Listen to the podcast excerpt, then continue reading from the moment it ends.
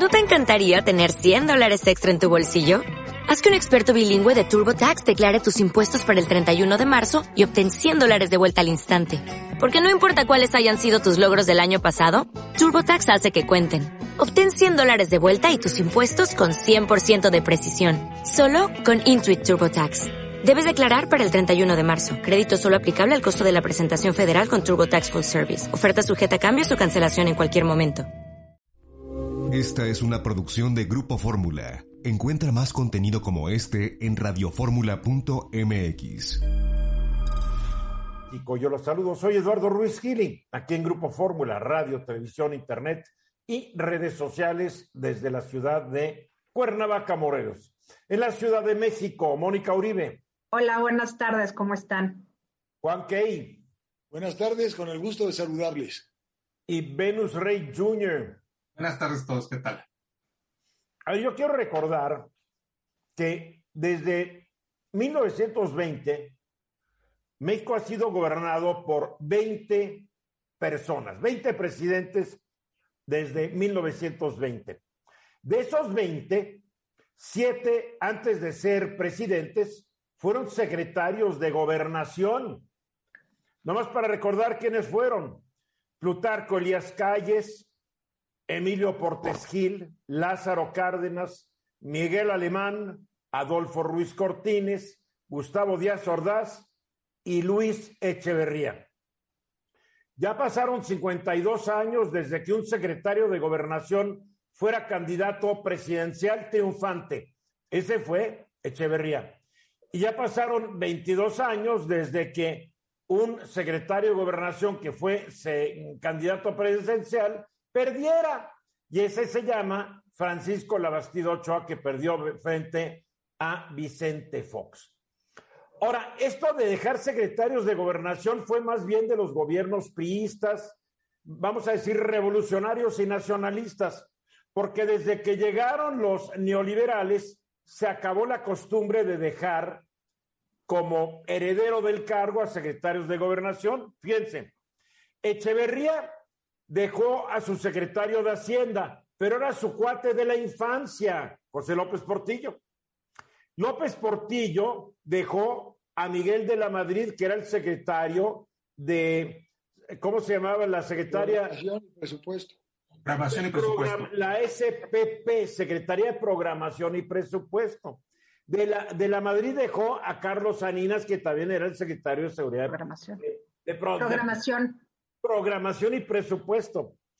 Salinas dejó a Ernesto Cedillo, que era secretario de Educación Pública, pero antes había sido secretario de Programación y Presupuesto, pero Cedillo entró en lugar de Colosio, que fue asesinado, y Colosio había sido secretario de Programación y Presupuesto. Cedillo dejó a la Bastida, que era de gobernación, bueno, que perdió, pero después Vicente Fox dejó a Felipe Calderón, que había sido secretario de Energía. Felipe Calderón dejó a Josefina Vázquez Mota, no la quiso dejar, pero se, se le trepó, que había sido secretaria de Educación Pública, pero después se fue a diputada federal y de ahí consiguió la candidatura y Enrique Peña pretendió imponer al secretario de Hacienda, Pepe Mid, José Mid. Entonces podemos ver que este, este asunto de, de no dejar secretarios de gobernación se acabó cuando se fueron lo que pudiéramos llamar los priistas históricos, los priistas revolucionarios. Recuerden que López Portillo presumía de que fue el último presidente priista de la revolución. Entonces, esto me, esto me lleva a un tema.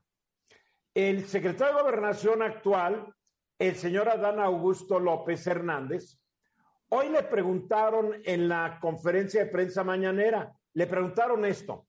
El destape rumbo al 24, pues se dio tres años adelantado, nunca antes visto en la historia democrática de este país. ¿Usted quiere ser candidato? ¿Le gustaría aparecer en la boleta del 24? ¿Y qué es lo que contestó el secretario de Gobernación? Mira, yo no sudo calenturas ajenas. Ya les comenté ayer que pues yo tengo un compromiso con el señor presidente que me invitó a acompañarlo en esta área con todo lo que representa el señor presidente. con un movimiento de transformación del país y en eso enfocamos nuestros esfuerzos. Casi estaba yo escuchando al priista que Adán Augusto fue de 1976 a 2001. No hay que olvidar que él se fue al PRD muchos años después de que se fundara el PRD. Adán Augusto participó activamente en la política priista que llevó a la presidencia a López Portillo, a De la Madrid, a Salinas, a, a Cedillo. Era priista durante esa época cuando Andrés Manuel López Obrador ya se había ido desde hace mucho tiempo antes. Ahora, no nos engañemos, es un político muy avesado. Se fue al PRD en 2001 y en 2013 se fue a, en 14 se fue a Morena, pues con su paisano y amigo, que es Andrés Manuel López Obrador. Ahora, no nos engañemos, es un hombre muy bien preparado. Mucha gente ignora. Es abogado por la Universidad Juárez Autónoma de Tabasco, pero estudió Derecho Comparado en el Instituto de Derecho Comparado de París. Es maestro en Ciencias Políticas por la Universidad Panteón Assas, también en París, y tiene un diplomado en Derecho Notarial por la UNAM. No, no es un tipo improvisado. Lleva mucho tiempo en esto. Una de sus últimas chambas dentro del PRI fue coordinador de campaña de Manuel Andrade, que fue el que ganó las elecciones para gobernador en Tabasco en el año 2000.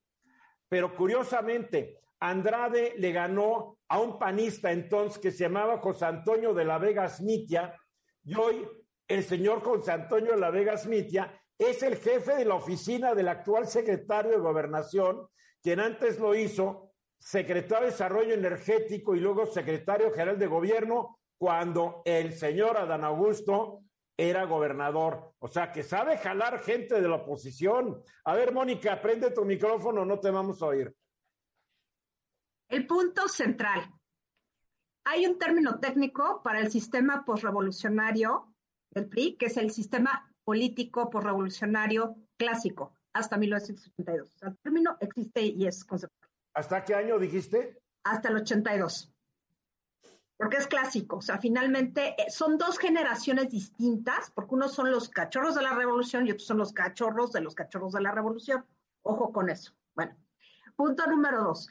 Lo que estamos viendo es de alguna manera un retorno a figuras políticas con una, con una formación muy parecida a la que ocurría en tiempos del sistema clásico. Esta es, ahorita que estaba viendo el, el currículum de este señor, justo es muy parecido al de Bartlett, al de Porfirio Muñoz Ledo, porque fueron a Francia. Ojo, ¿eh?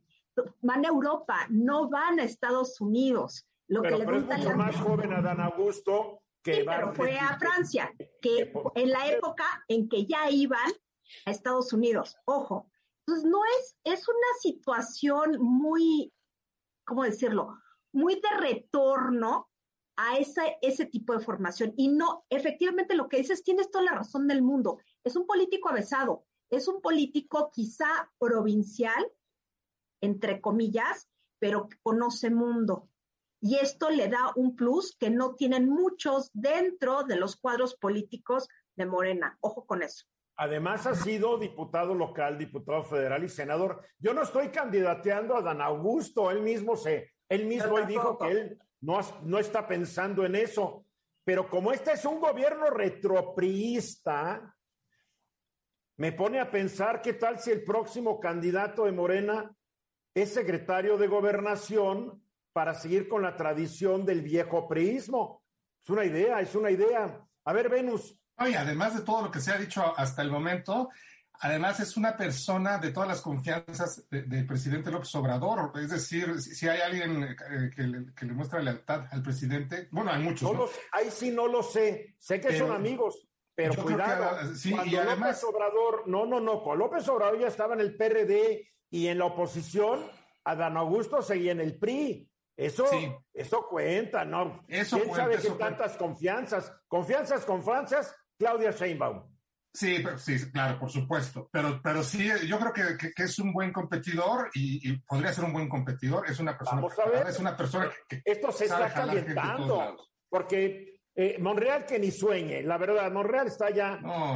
él, buscará por otro partido seguramente. Eh, rápidamente, Juan Key, nos quedan 20 segundos. Eh, al final del día, la mayor parte de los gobernadores ahora serán de Morena.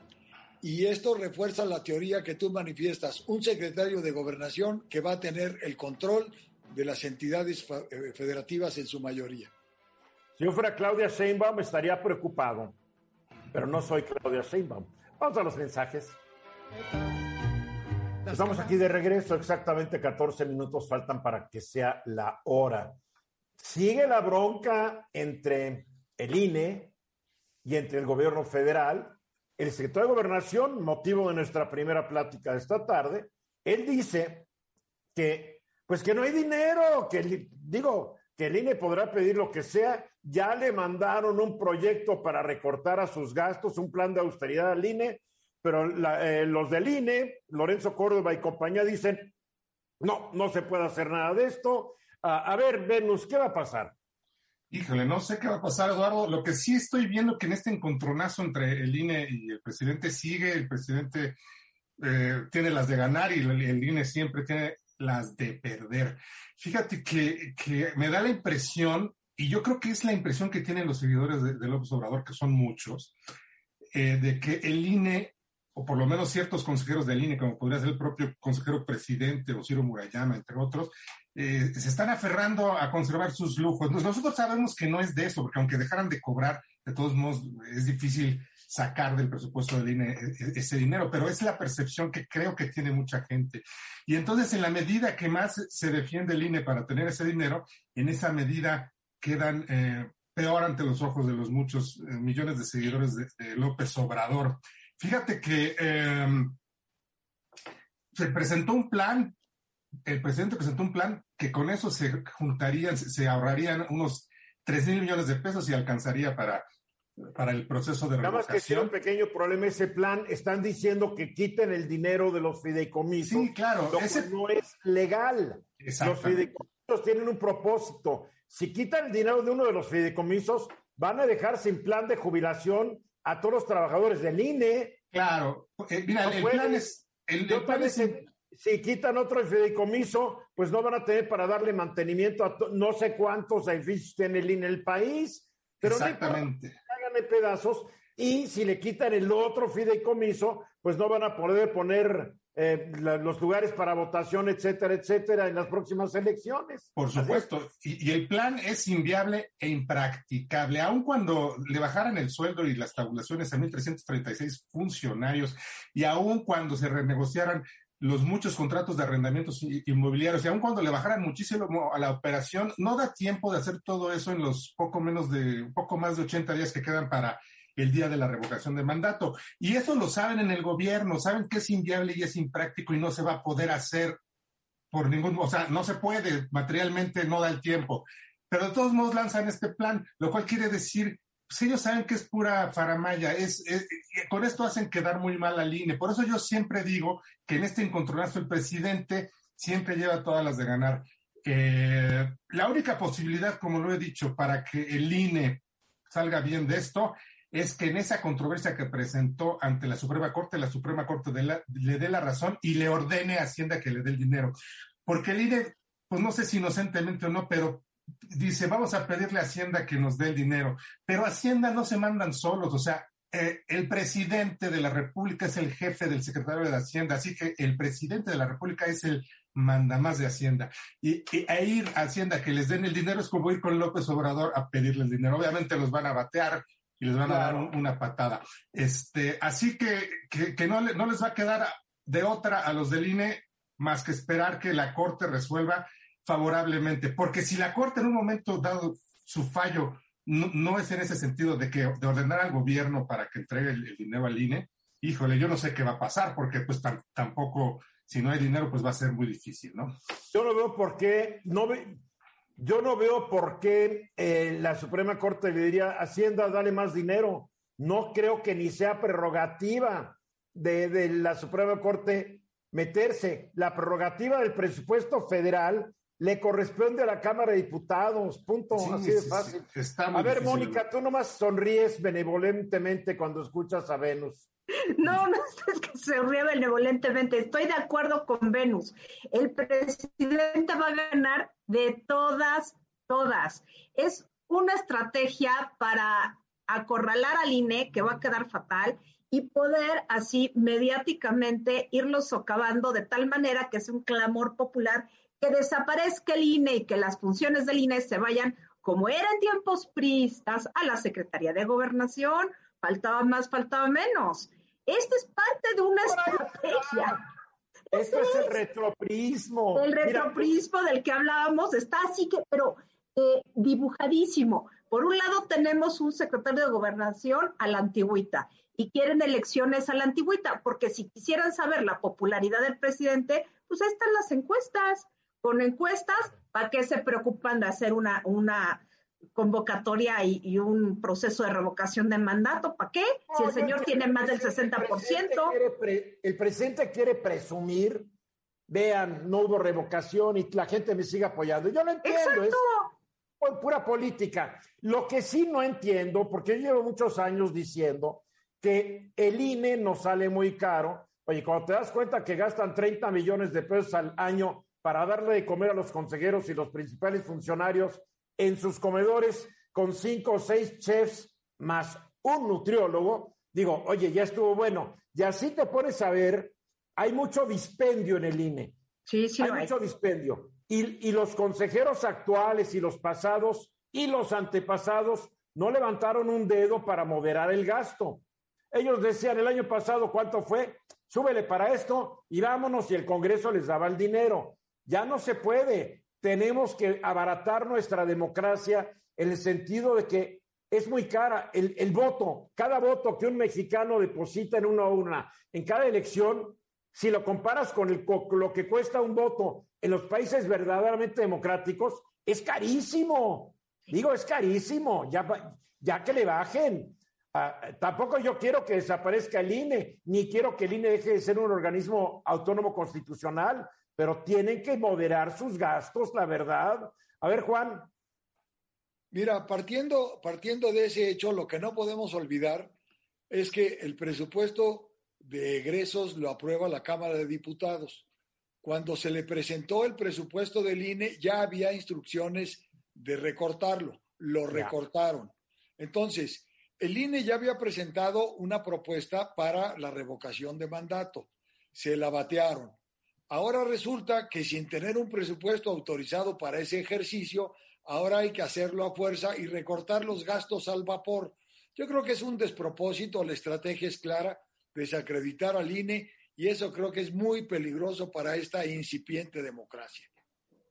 Es muy peligroso y pero aquí lo hemos sostenido hace tiempo, como lo acaba de decir Mónica. ¿Cuál es la idea? Y el mismo presidente lo ha dicho que la organización de las elecciones regrese a la Secretaría de Gobernación, como fue en las épocas de cuándo, mi querida Mónica?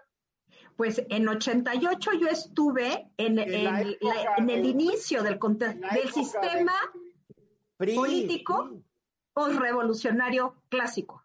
Es el, es el PRI. La gente no se acuerda, pero dentro de la Secretaría de Gobernación había una había toda una organización que se encargaba de, armar las elecciones. Era, creo que era el, Consejo Nacional Electoral o algo así. Era el Consejo, pero además hay otro tema interesante, la calificación de las elecciones. El secretario de Gobernación. Exacto, y la, la Cámara de Diputados era la que calificaba las elecciones. y la mayoría en la Cámara de Diputados. Sí.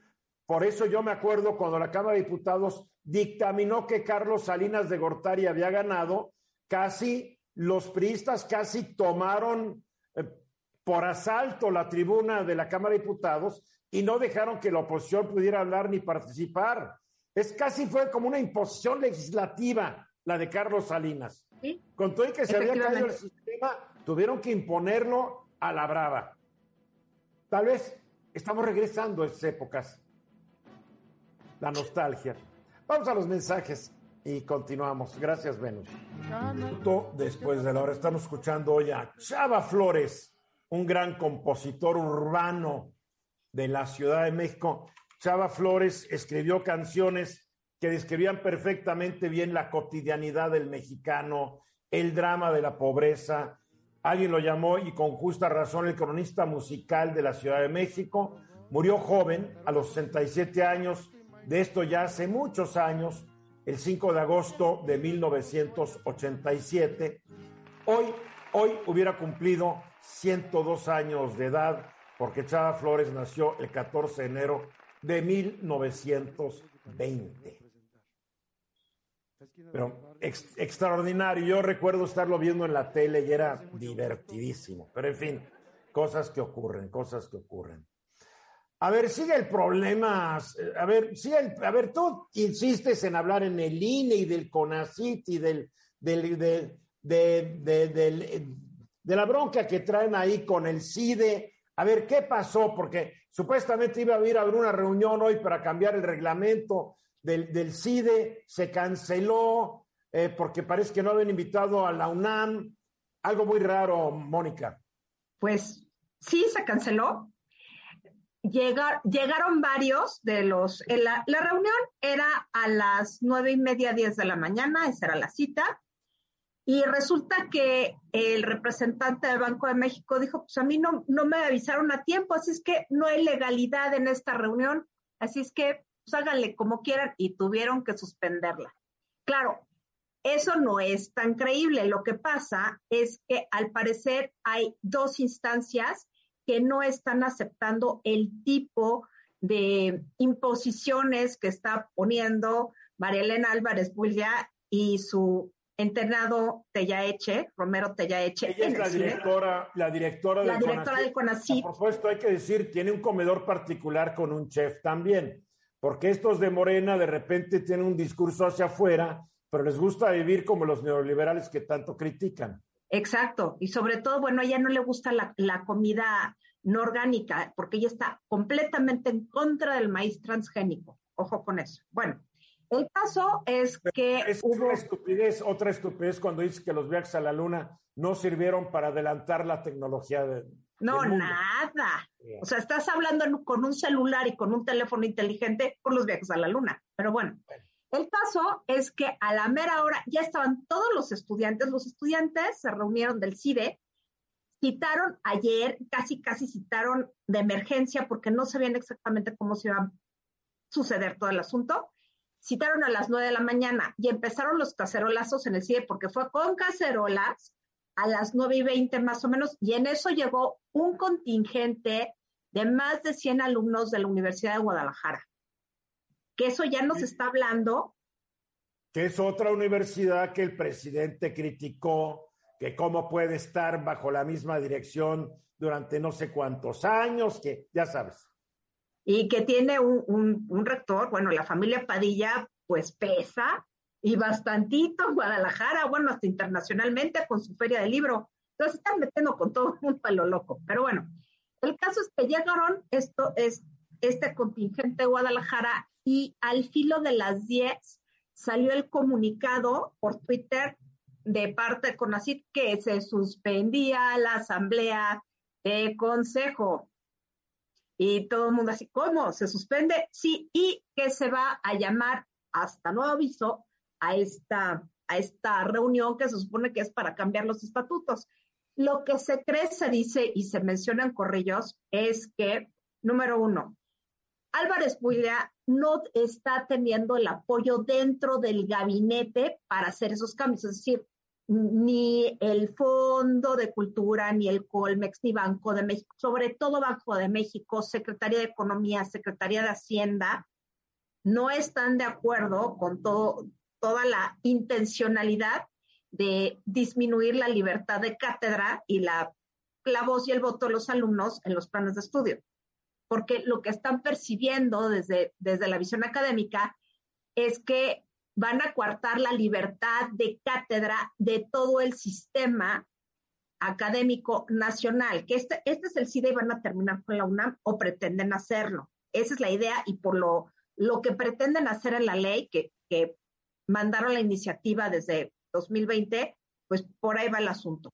Ahora, se cree, se dice, se menciona que este, que este grupo de morenistas que están en contra de lo que está haciendo Álvarez Puglia tiene en contra a su vez a alguien dentro del entorno cercano del presidente que no quiere que se vaya esta mujer, que es Marilena Álvarez Puglia. Es decir, hay alguien que está protegiendo, puede ser el presidente o alguien cercano que está protegiendo a esta mujer, porque en realidad, pues si hacemos una relación de todos los problemas que ha provocado al frente de CONACIT y no siendo una secretaria de Estado, son un chorro. O sea, realmente les han dado más problemas que les haya... No corrido al subsecretario de Salud con 450 y tantos mil muertos, tampoco la van a correr a ella al presidente no le gusta correr a gente que se identifica muy ideológicamente con él.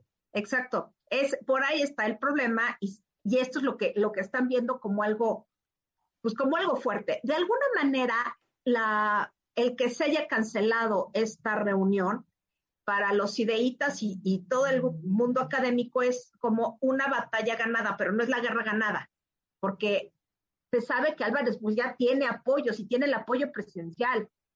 Entonces, ¿qué va a pasar? No se sabe, pero sí es ganar tiempo para que la estrategia jurídica de alumnos, sindicatos y académicos que va por la vía del amparo, este, sea hecha de una manera pues más perfectible para presentarla ante la Suprema Corte. Esa es la idea. Sí, yo, yo claro, estoy en, desacuerdo con la gestión que se ha hecho del CIDE y estoy en desacuerdo con lo que está haciendo en CONACYT, eso no me queda duda. Ahora, nada más dos cosas. Es esto de la cuestión de las protestas con cacerolas, cacerolas estilo argentino, me parece ya un poco, eh, pues un poco eh, extravagante, por decirlo menos. Y dos. Oye, pero, perdón, a ver, perdóname, difiero de ti totalmente. Tú porque eres fifi, pero a ver, si estás en la calle y no te pela nadie, las cacerolas han tirado dictadores, mi querido Venus. Sí, sí, sí, sí, sí, pero vaya, a lo que me refiero ya sé, es que no son originales. No hay que ser original a veces para protestar. Sí, bueno, eh, eh, es, lo que yo creo, pero voy, a ver, Está bien, pero es punto de debate. Sí, sí, sí, sí, tienes razón, Eduardo. A, mí me parece que el, el estilo de las cacerolas no, no fue nada original. Se, lo pueden, pueden protestar de muchas maneras. Pero, no se trata de originalidad, se trata de no, ruido. Sí, eso es ruido. y dos, dos, dos, dos, segundo Esto no es música, es cacerola, Venus. Cacerolazo limpio. A ver, ¿estás de acuerdo con el cacerolazo, Mónica? Sí, sí, porque son muy poquitos. Estamos de acuerdo todos. Te viste fifi, totalmente fifi. Pero el número dos, eh, ya, ya lo había dicho Mónica la vez pasada, porque eh, la, ley que se está previendo eh, para, el, para el CONACIT se dice, o dijo Mónica, que, que coarta la libertad de, cátedra porque obligan a, que la enseñanza sea pro, pro gobierno o, para apoyar al gobierno. En función de los planes y programas de gobierno y que puede cambiar cada seis años.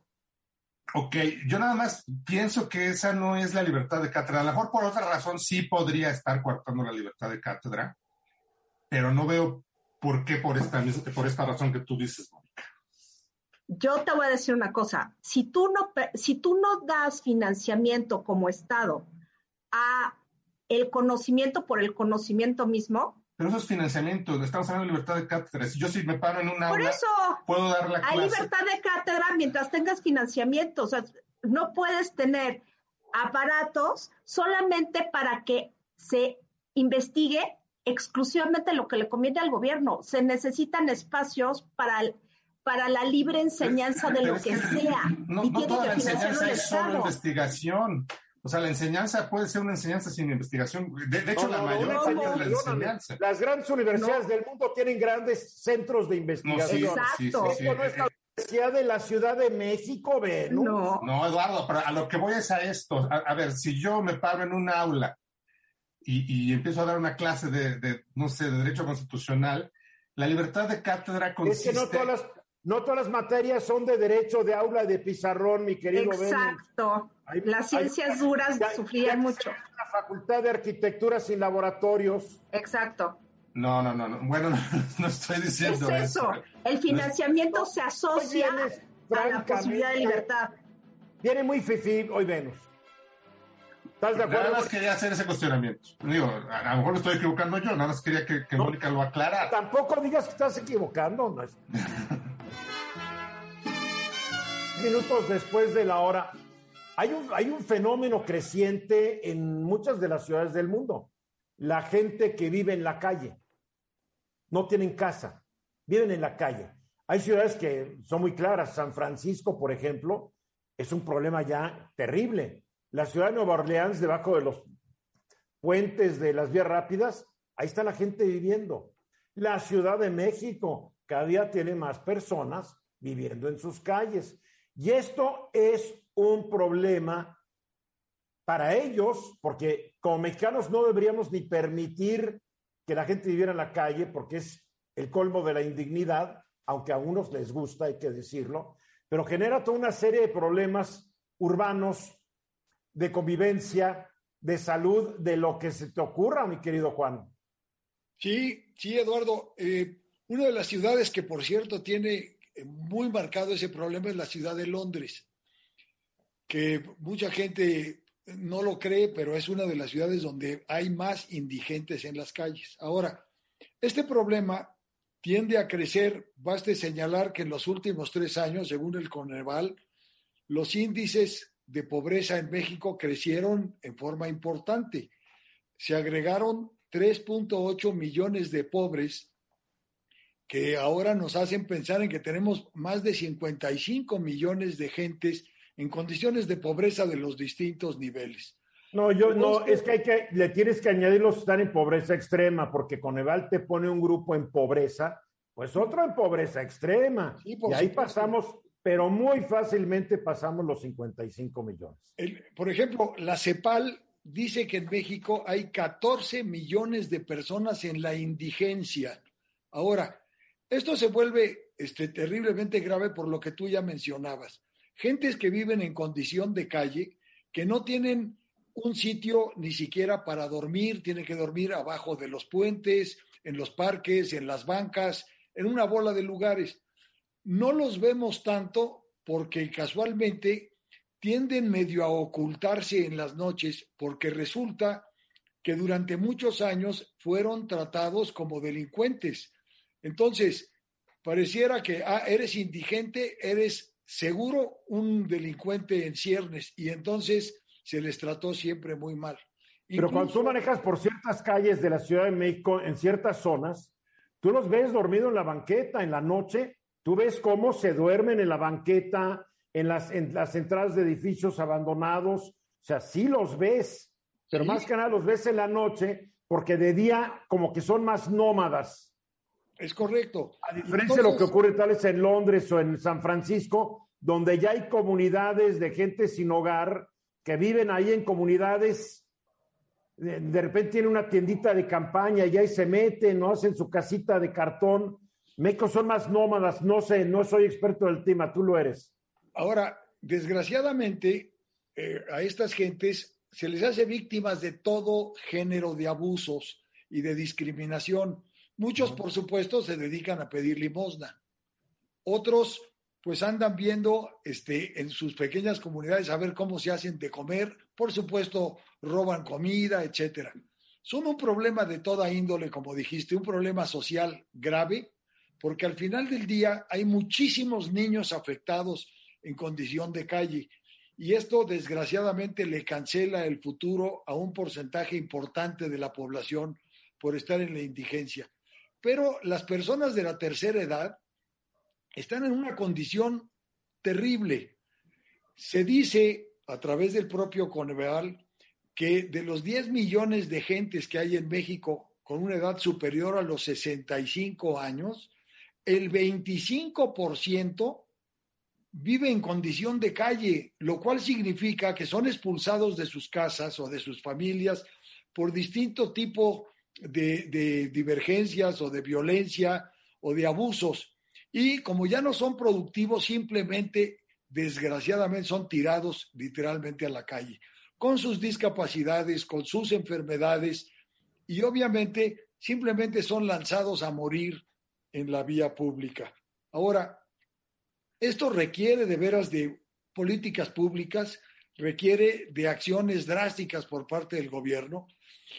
Si esta gente vive en los bajopuentes o vive, eh, como ya dijimos, en los parques, en las bancas, etcétera, es importantísimo empezar a tomar nota y atenderlos con una política social clara, porque resulta que ni siquiera son beneficiarios formales de estas políticas de apoyo a la tercera edad, porque no tienen documentos, no tienen actas de nacimiento, muchos de ellos, no tienen, por tanto, credenciales de ningún tipo. Entonces, ni siquiera tienen documentos para acreditar que son y que existen. Y esto genera un problema verdaderamente grave porque los, problemas, los programas asistenciales simplemente no les llegan y eso desgraciadamente agrava su situación. Ahora, no, se te escucha, Eduardo. Yo no quiero parecer que estoy echándole menos a la población adulta, pero me preocupa más los niños que viven en la calle porque le estás robando su futuro, ya le robaste el presente y su futuro se ve muy lóbrego. Y porque hay más niños que adultos mayores. A mí me preocupa más que parezca que nadie se preocupe por los niños que están en la calle. Los agarran a veces, los llevan a un albergue y se escapan. O sea, es un problema muy grave. El adulto mayor sí es terrible, pero a mí me preocupa más por su implicación presente y futura la de un niño.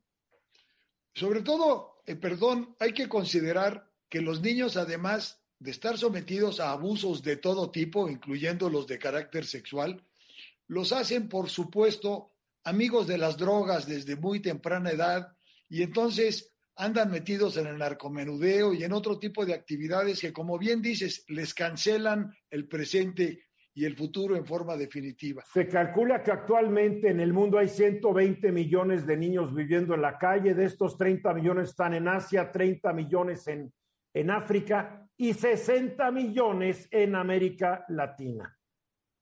O sea, es verdaderamente grave y alarmante esta, esta condición, porque además no tiende a disminuir. Y curiosamente no hay ningún tipo de convenio o acuerdos internacionales para impulsar eh, a, todos los estados de todo el mundo a generar políticas puntuales para su apoyo. En México recordarán que desaparecieron las estancias infantiles, se le ha quitado dinero a los albergues. Entonces, lejos de estar impulsando una política social en favor de los indigentes, estamos caminando en reversa. Eh, eh, perdón, sí, Venus. A ver, no te quiero decir que hay un Día Internacional del Niño o Niña en situación de calle y es el día 12 de abril. O sea, si hay cierta conciencia. A ver, Venus, rápidamente. Sí, rápido. Este, nada más quiero decir que cuando los políticos hacen campaña, no, no recuerdo que le den énfasis a este tema. O sea, hablan de otros temas que tampoco resuelven, ¿verdad? Por ejemplo, el agua. No, siempre dicen que los niños les preocupan y bla, bla, bla, pero los niños no votan. Exactamente. Entonces son las personas pues, sin nombre, sin seguridad, sin nada, ¿no? Mónica, ¿querías añadir algo? Y que he visto un mayor número de personas en situación de calle, por lo menos en la delegación Benito Juárez, en los últimos dos años, en, en toda la etapa de la pandemia, sí he visto un crecimiento importante de personas que están viviendo en parques y calles. Buen tema. Para concluir, otros segundos, Juan. Hay que impulsar el combate a la pobreza en todas sus formas, Eduardo, no hay de otra. De regreso, 31 minutos después de la hora. Ayer dimos muy apresuradamente la noticia de la cantidad de muertos por el COVID, de acuerdo a datos del Registro Nacional de Población que ayer mismo se dieron a conocer. Entonces aquí yo hice mal una suma y le subí el número de muertos eh, por el COVID llegábamos a los 600 y pico muertos, 600 mil, casi 700 mil muertos. Y esto surge de que hay mucha confusión. Por un lado, hay una página de la Secretaría de Salud que habla sobre las muertes en exceso y dice que hay 600 y pico mil muertos en exceso a partir del primero de enero del año 2000. Y mucha gente ha interpretado este dato como el número de personas que han muerto de COVID. O sea que hay un subreporte de un 50% de la Secretaría de Salud. Pero el número no es correcto. Esa página de la Secretaría de Salud habla de la cantidad total de muertos en exceso y después dice que más o menos el 69 y pico por ciento de estas muertes son atribuibles al COVID.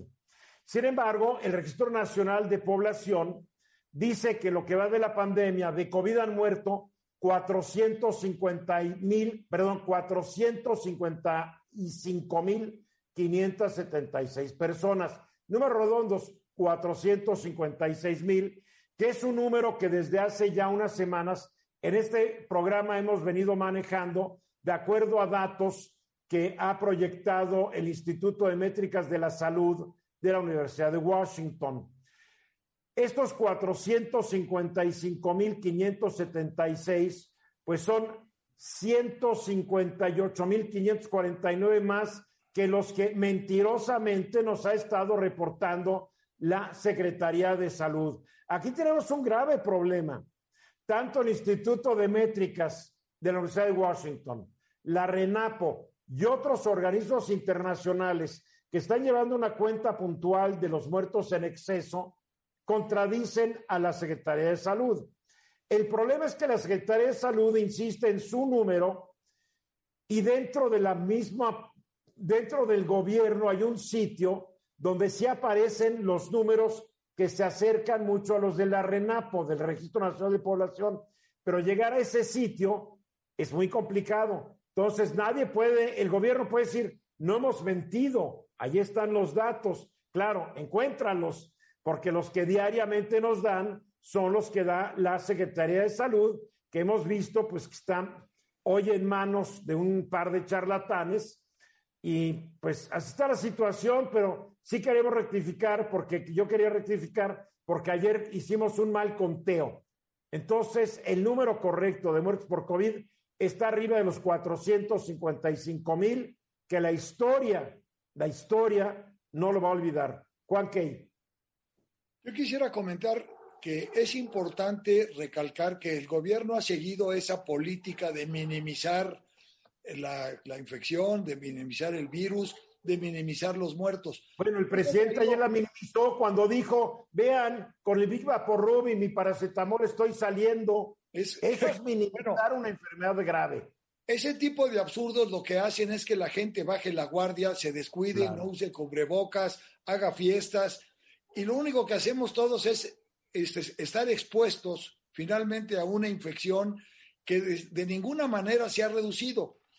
Algunos dicen es que este virus es menos letal. Mira, yo no sé si sea cierto. Lo que sí es cierto es que hablar de 150, 200 o 300 fallecidos al día no es una cosa menor, ni significa una menor letalidad, ¿no? Mónica. Creo que Renapo está haciendo una gran labor. Claro, se tiene que articular con el registro civil. Siempre vamos a tener las verdaderas cifras consolidadas casi un año después, porque el registro civil va, pues va juntando todas las actas de defunción, pero es algo paulatino, no pueden hacer todo tan... pero no olvides que al principio de la pandemia, mucha gente consiguió actas de defunción de médicos amigos para que no dijeran que el pariente se había muerto de COVID precisamente para poder ir a enterrarlo como Dios manda. Entonces, y no sabemos dentro de los hospitales del gobierno también si se morían y no estaban diagnosticados de COVID. Decía que se había muerto de pulmonía. Claro, atribuirlo al COVID, pero eso no lo apuntaron. Entonces, hasta en eso hay un problema de ocultamiento. ¿eh? Es a donde voy, precisamente. El, el Registro Nacional de Población toma los, los todas las cifras del registro civil, que son registro civil compartimentados, porque dependen básicamente de los estados de la federación. Entonces, aquí lo que vamos a tener que hacer dentro de cinco años es revisar acta por acta y vamos a ver, a ver, pulmonía, sí, neumonía, y todo lo vamos a tener que atribuir básicamente al COVID. vamos a tener una cifra real en realidad dentro de cinco años, cuando muy pronto. Mira, ayer murieron 148 personas, antier 190, eh, el día 11 240. Que vayan y les digan a los parientes y a los deudos de estas personas que por qué no les pusieron Big Vaporrub en el pechito, por favor. Es muy ofensivo, ¿eh? Lo que se dijo. Venus. a mí lo que me da coraje es esta actitud de minimizar. Eh, siempre, hasta en, eso, hasta en eso se parecen a los gobiernos de aquel antiguo, clásico, como, como dice muy elegantemente mi Retropismo puro. Exactamente. ¿Se acuerdan el temblor de, de 85? El secretario de Gobernación era Bartlett. Y, y, y, bueno, pues no pasó nada. O sea, ¿cuántos muertos hubo? Muy bien poquitos. ¿No se acuerdan la quiebra? Cuando el país quebró en el 82, creo, que salió, ya murió él Jesús Silva Herzog y dijo que no va a ser un problema de flujo de caja. Sí, sí, sí. Te digo, y, y, Alcocer, el secretario de Salud, eh, es un poco más joven que, que Bartlett, o sea, le, tocó aquel, o sea, están, están hechos con, la misma tijera, cortados con esa tijera, pero sí es muy ofensivo para la gente. ¿eh? Yo tengo amigos que lamentablemente murieron, sus sus familias están destrozadas y, eso del Big Vaporub, pues la verdad es que... Bueno, diles que se ponga Big Vaporub y ya, que no hay problema. No, no, Digo, se me hizo muy ofensivo ese tuit del señor presidente porque es minimizar un problema grave. Y lo que tú decías, Juan, sí es menos letal el Omicron.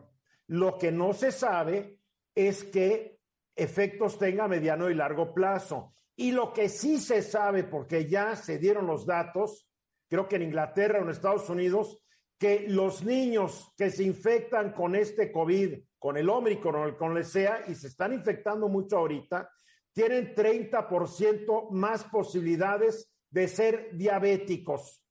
Entonces, esto no, a ver, cúrate una, una diabetes con Vipa por RUB. Sí, qué lamentable. Muy lamentable. Sí, Mónica. Y la diabetes infantil es la diabetes más difícil de tratar, la, la, infantil y la juvenil, que por supuesto impone más gasto al sector salud. Entonces, es absurdo que no haya vacunas del cuadro básico porque tampoco hay. Y tampoco tenemos toda una, una vacunación que pudo haber sido más expedita. Ese es otro de los grandes problemas. Tenemos vacunas, pero no llegan a la población objetivo en tiempo y forma. Creo que esa es parte importantísima del problema. Y después la secretaria de Educación Pública, Delfina Gómez, que ya fue encontrada culpable por el Tribunal Electoral de haberle quitado el 10% del sueldo a los trabajadores del municipio de Texcoco cuando ella era la presidenta municipal, es decir, le robó el 10% del sueldo para después pagar campañas políticas de Morena. Todavía dice que hay que regresar a clases porque los niños no están en riesgo. No, qué, cosa, ¿eh? No, no, no, no, es, de horror.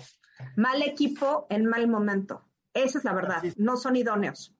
Así está el asunto. 473.581 eh, no, rectifico, es que ya son tantos números que uno trae aquí en la cabeza que ay, ay, ay, se hace uno bolas, ¿no? Ah, bueno, ya no me acuerdo ni qué número. 455 mil, el último que dice. Ese, 454 mil y pico. Ese es el número de que da la RENAPO.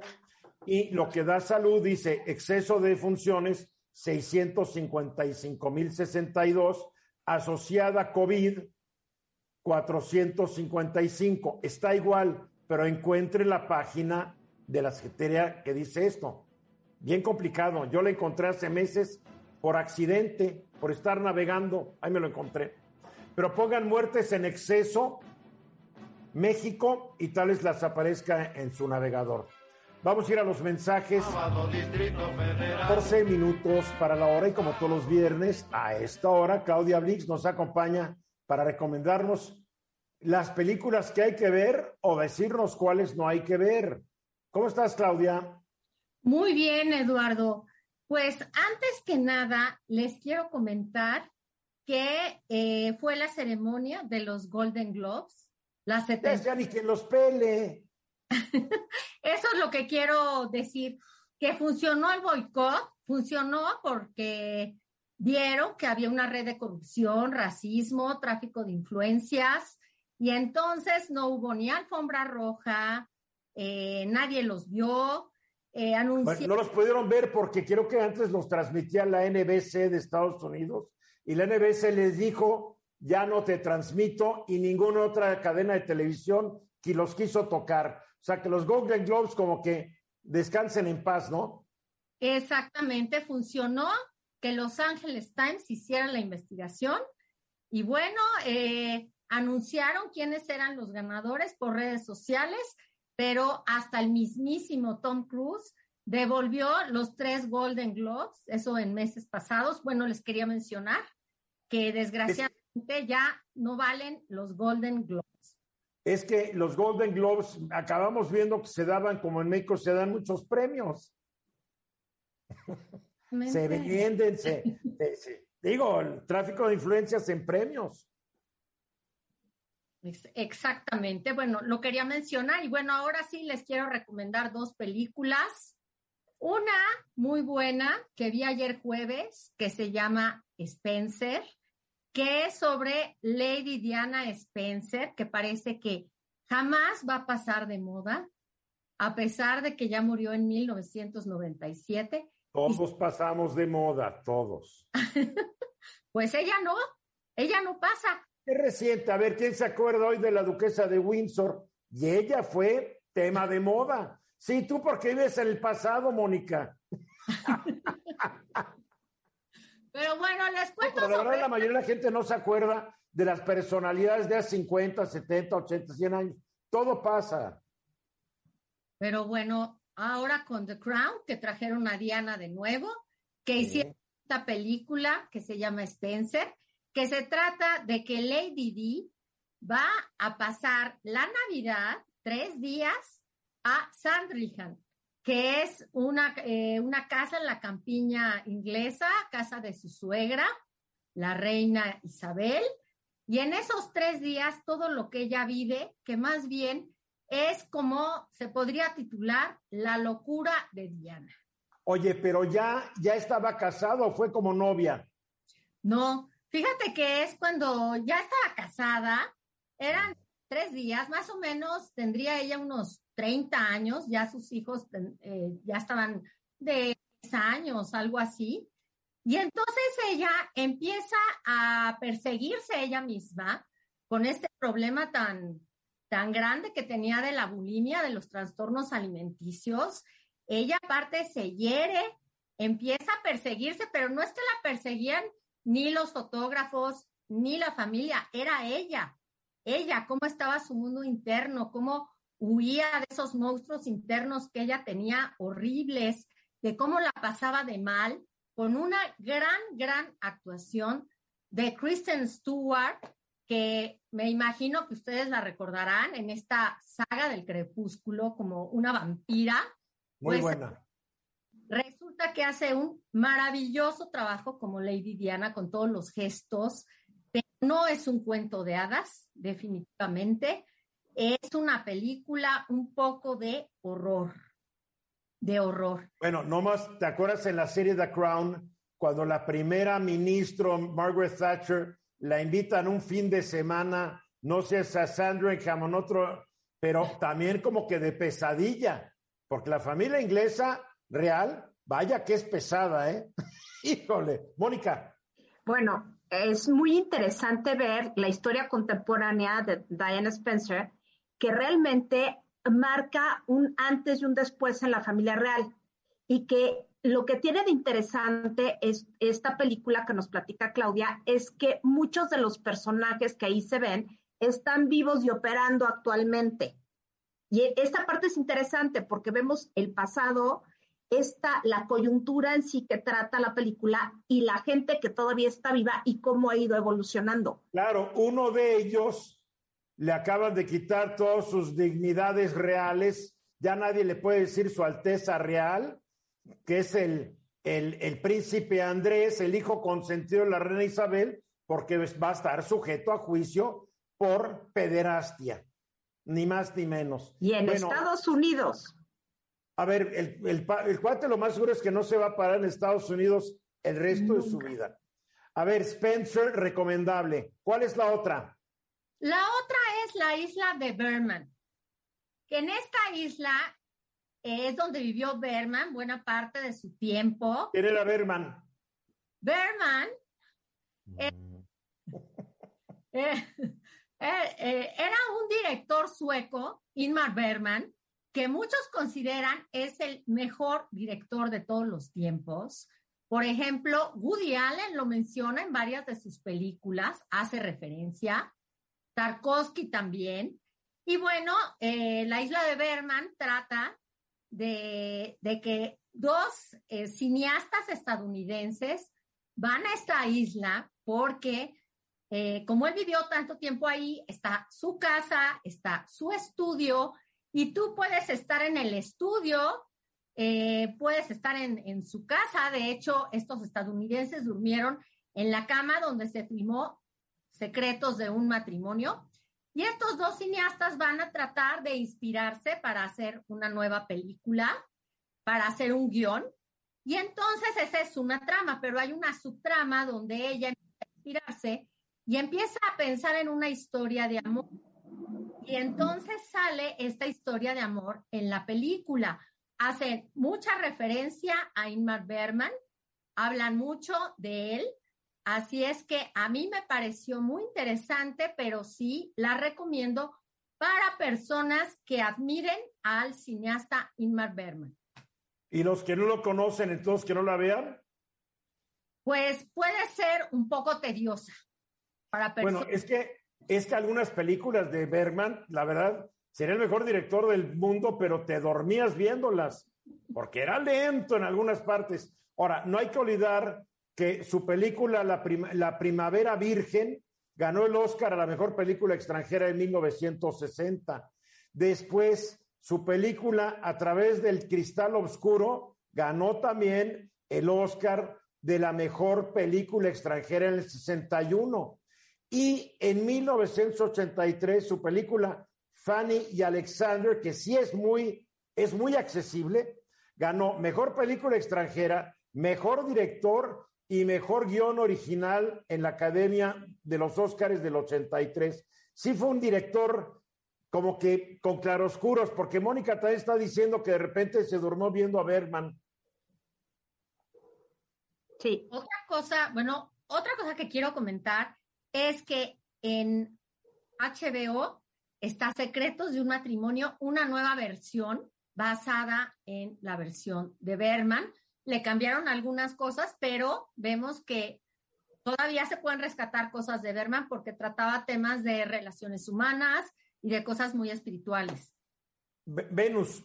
Y una pregunta, Claudia. Este, el cine de, de Berman es, conozco algunas de sus películas, me gustan y en general el cine sueco eh, es muy austero en sus elementos, incluso en algunas películas ni siquiera hay soundtrack como estamos acostumbrados por el cine estadounidense.